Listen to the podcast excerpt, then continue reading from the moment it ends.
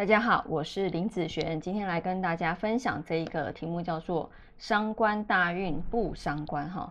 一般大家都很讨厌走伤官大运，尤其是女生啊，因为什么？因为伤官会去克官，对于女孩子的八字来说，就很容易发生在工作感情上面出很大的问题哦。所以，嗯，伤官大运不伤官的意思呢，就是说，就算你今天走了伤官，就算是女孩子的命盘。好，他的八字有伤官又有官，但不见得他一定就会去克官。好，我们以这个案例哦来看，这是他的出生时间年月日时哈，目前走甲申的大运。那对于一个癸水日主的人来说，什么是他的伤官啊？就是这个甲，这个甲呢，就是他伤官的一个大运。好，那它的伤官在天干的话，我们就可以以伤官，哎，以天干的部分来去流通。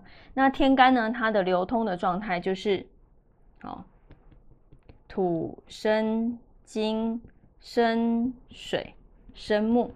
好，对于你看哦，这个伤官，它变成流通是一连相生，不要觉得说啊，木它会去克土，看到这个土，它就会直接去克。好，我这边的学生很容易翻发生这样子的错误。好，他看到克就直接克，那我觉得很奇怪。这个八字里面，这整个天干就只有木和土这两个五行，那其他的呢？好，根和刃呢都不理他，假装没看到，好，假装它不存在。好，不是这样哦，不是看到相克的五行就直接去克，所以很多会这样子哦，看到伤官哦，有官又有伤官，就直接就是伤官克官。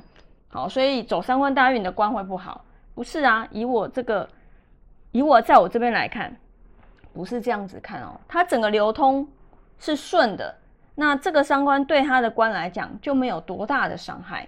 那要走什么样的字才会让他这个官不是很好呢？对不对哈？其实基本上天干的部分走一个癸嘛，好乌龟和他的那个官运就出问题了啦，对不对？走一个水，好，它是水。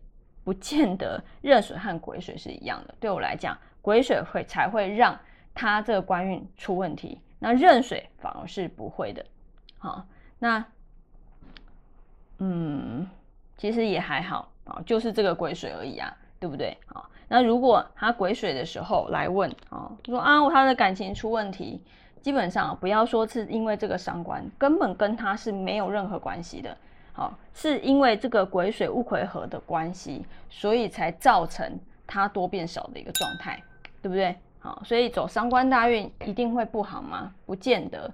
不要再看到有伤官有官就直接去客官，跟那个伤官一点关系都没有。好，那走伤官的时候，有些人我刚刚前面讲，他会担心克到官嘛，那 那就把他，有些人会把他干掉，对不对？把他干掉了之后。那他就不会去客观啦，但是不行哦。